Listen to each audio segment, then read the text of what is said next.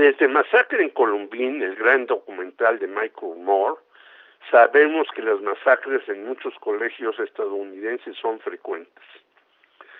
Según una organización estadounidense, en 2021 hubo 693 tiroteos masivos y entre 2010 y 2020 aumentaron en 75%, lo cual muestra que la venta indiscriminada de utensilios bélicos es grave para los mismos estadounidenses, no digamos para América Latina, donde la gran mayoría de las armas provienen del Imperio del Norte.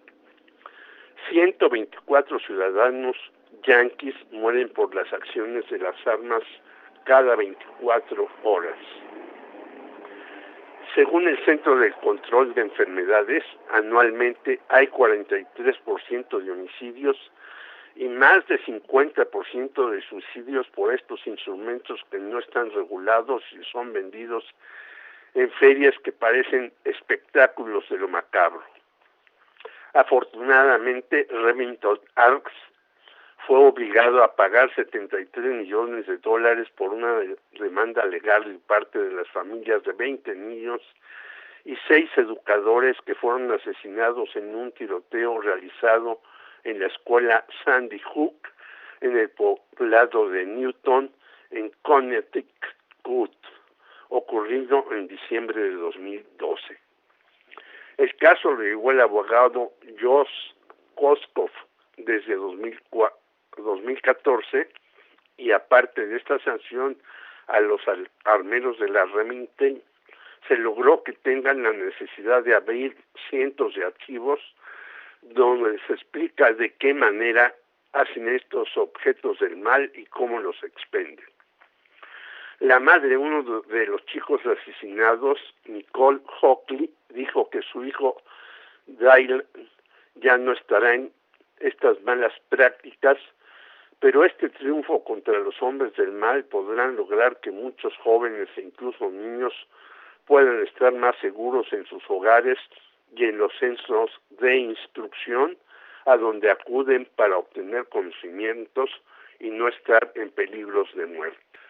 Por cierto, el tipo de rifle causante de la grave tragedia en el colegio Sandy Hook lleva como nombre Bushmaster lo que recuerda a la familia que gobernó Estados Unidos por un buen tiempo y utilizó la guerra contra varias naciones, incluso con argumentos falsos para desarrollar armas al por mayor.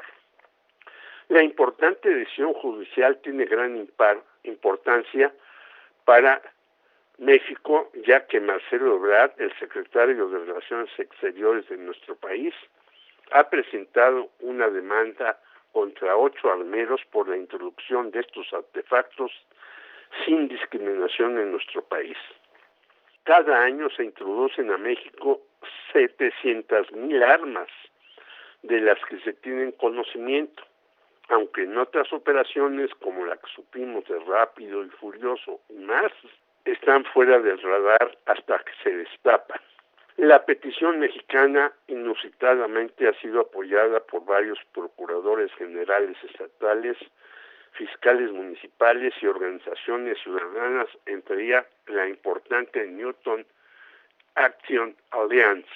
Todas ellas han cuestionado la ley de protección legal de armas, algo que posibilita el comercio indiscriminado de estas herramientas de muerte y destrucción. Por otro lado, el gran periodista Juan Díaz en El Sol de México informó que en el sexenio de Vicente Fox se produjo un fusil por parte de la Secretaría de la Defensa Nacional, que en realidad era una copia de algo producido en Alemania por la empresa Hockler Koch. Ello trajo un reclamo germano y se tuvieron que destruir con Felipe Calderón, donde empezaron a utilizarse 50 mil fusiles de ese tipo. El asunto se desempolvó porque el año pasado se mandó a consejo de, de guerra a varios militares del sexagésimo batallón de infantería con sede en Cajeme, Sonora, por la sustracción de 10 lanzacuetes de granadas por parte de uniformados que los iban a entregar al narcotráfico. Del total se recuperaron ocho y dos siguen presuntamente en, en manos criminales. Errores gubernamentales y uniformados con nexos criminales. Es indispensable, es indispensable la vigilancia estricta en estos asuntos. Jorge Meléndez, Radio Educación.